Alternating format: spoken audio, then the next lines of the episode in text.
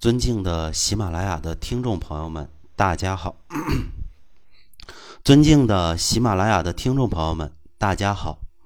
今天呢，我要跟大家分享一个观点，那就是抑郁。可能啊，我们生活当中，无论是自己还是身边的人，多多少少啊，有些时候情绪失落、心态焦虑，大家往往啊都会往抑郁的方向去考虑。那我们普遍啊会把抑郁啊归结到一个精神层面的问题、心理方面的问题，但是呢很少考虑它是否是由于身体的原因所造成的。那么其实从中医的角度讲啊，所谓的抑郁，有些时候其实就是痰浊太多所致。你把他的痰浊化开，人呢自然就精神了，心胸也自然就开阔了。如果大家不信的话，你可以观察一下生活当中的人。你看一下那些肥胖的人，是不是总给人呆头呆脑的感觉？身体也好，行动也好，反应速度也好，都感觉慢吞吞的。而肥胖呢，从中医的角度看，就是痰浊内积不化的结果。如果有一天他们瘦下来了，好家伙，那精神头那肯定是以前没有见过的。这么说呀，可能还是有些难于理解。那么我给大家举个例子啊。我曾经啊接触过一个男性的患者，姓李，当时呢是六十二岁，什么毛病呢？就是精神抑郁。这个人呢身材啊偏胖，李先生呢历来啊都喜静而不喜动，发病以来呢整天呀也不说一句话，面无表情，大便干燥，食欲呢也一般，有的时候啊他会出现幻视幻听。哪怕是白天呢，他也容易胆战心惊，动不动啊就被吓一跳。那么李先生呢，也尝试了很多的一个办法，都没有什么太大的一个效果。后来呢，他找到中医，通过中医的方法进行治疗，沿用了很多的方子啊，起的效果也不大。最后呢，他是通过节目啊找到了我。我通过观察李先生的一个舌苔啊，他的舌苔啊是比较白的，而且滑。感觉呢又非常的厚腻，脸色呢也发黄，气色呀也非常的暗沉。从各个角度来看的话，完全就是一个病态的一种表现，非心理问题所引起的，和生理问题有一个直接的关系。当时呢，我给他开了一张方子，这个方子是啊，石菖蒲十克，郁金十克，青半夏十克，化橘红十克，茯苓十克。荷叶梗六克，炒制石六克，全瓜蒌三十克。所有这些药材啊，通过水煎服，一共啊是开了五剂，每日一剂。药材呢，先冷水浸泡十五分钟，手煎呢，煮沸后呢，文火再煎三十分钟。二煎呢，煮沸后文火啊再煎煮二十分钟。两次的水液呀要相混合，总量啊。一般为二百毫升左右，分早晚分服。结果啊，在第二次辩证的时候啊，李先生啊，自主的说道啊，在服用到第二剂的时候啊，心情相对就开始愉悦了，头脑反应速度啊也快一些了。服用到第四剂的时候呢，表情啊日益丰富，食欲啊也渐增，但是呢，整个人啊依然觉得心烦，夜里睡眠啊还是欠佳。舌苔啊依然白滑而厚腻。这时候啊，我又给他在原方中加入了竹茹十克，继续啊喝五剂。到最后呢，李先生的一个症状啊基本上都平息了，生活呢也恢复正常了。这里头的道理啊也就一说就破了。从中医的辩证角度来看呢，李先生的问题啊在于痰蒙心窍，舌苔白滑厚腻。这是典型的痰湿内阻之态，痰蒙心窍啊，患者啊就会出现面无表情、思维停滞、不说话。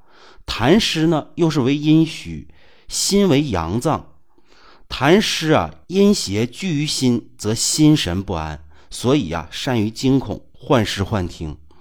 痰湿呢郁于体内，伤人阳气，故而啊一身气机失于振奋，他就变得懒惰，不爱运动。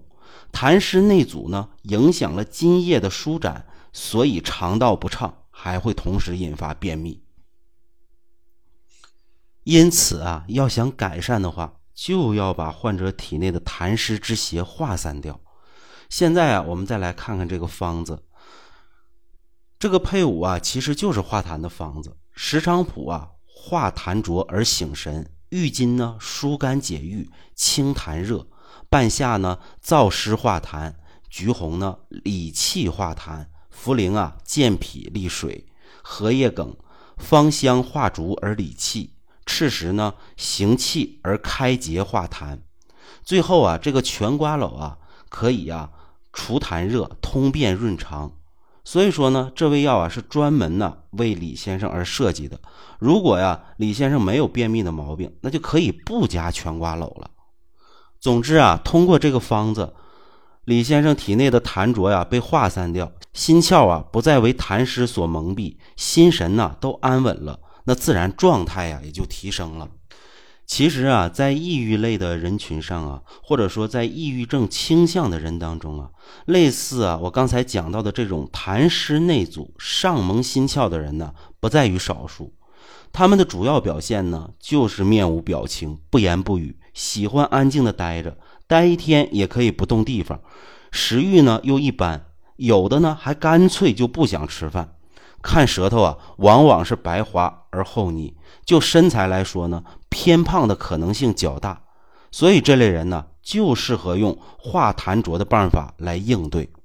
其实啊，我刚才讲到这个方子的配伍啊，石菖蒲、郁金、青半夏、化橘红、茯苓各十克，荷叶梗啊和炒赤石啊各六克，算是一个临床啊适用范围比较广泛的经验方。有时候啊，可以根据病情来加减。比如说呢，大便干燥的加入全瓜蒌，体内有郁热的加入栀子，两肋胀痛的、爱生气的要加入香附和柴胡，晚上睡觉特别不好的要加入炒酸枣仁，心烦口干的可以加入麦冬，全身乏力的呢可以加入党参。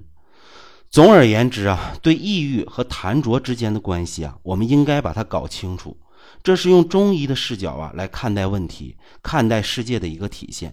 想明白其中的来龙去脉，很多事儿啊就变得清楚了。比如说呢，运动可以让人开心，防止抑郁。为什么呢？现代医学认为啊，运动促进人体多巴胺的一个分泌。中医看呢，就是运动促进了痰浊的运化，从而啊让气机啊运行顺畅，心神呢不为痰浊所蒙蔽。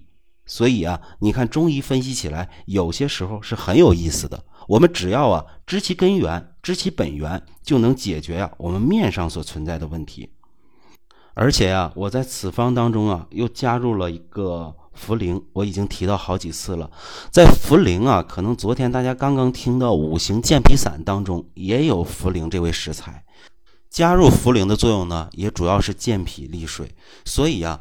我们从中医的角度来看的话，无论我们身体存在任何的问题，健脾都是第一要务。所以说呢，我们一定要把脾胃放在第一位，在应用任何方法的时候，都不要忽略脾胃的存在。因为我们用任何的方子药品，都需要啊通过脾胃来运化吸收。如果这时候你脾胃功能很差的话，那你肯定对药物的运化吸收功能就会下降。脾胃的负担越来越大呢，还容易引起其他的问题。这一点呢，也是大家尤为需要注意的。好了，今天的抑郁问题呢，就说这么多。平时啊，有抑郁倾向的人啊，或者我们身体痰湿较重的朋友，以至于整个人长期郁闷不乐的朋友，我建议你啊，可以好好体会一下我刚才讲的思路。当然呢，能不用药就不用药，运动呢是最好的疗法，多运动，痰浊呀自然就少了。一旦用药呢，还是要在正规的中医师的指导下来进行辩证应用。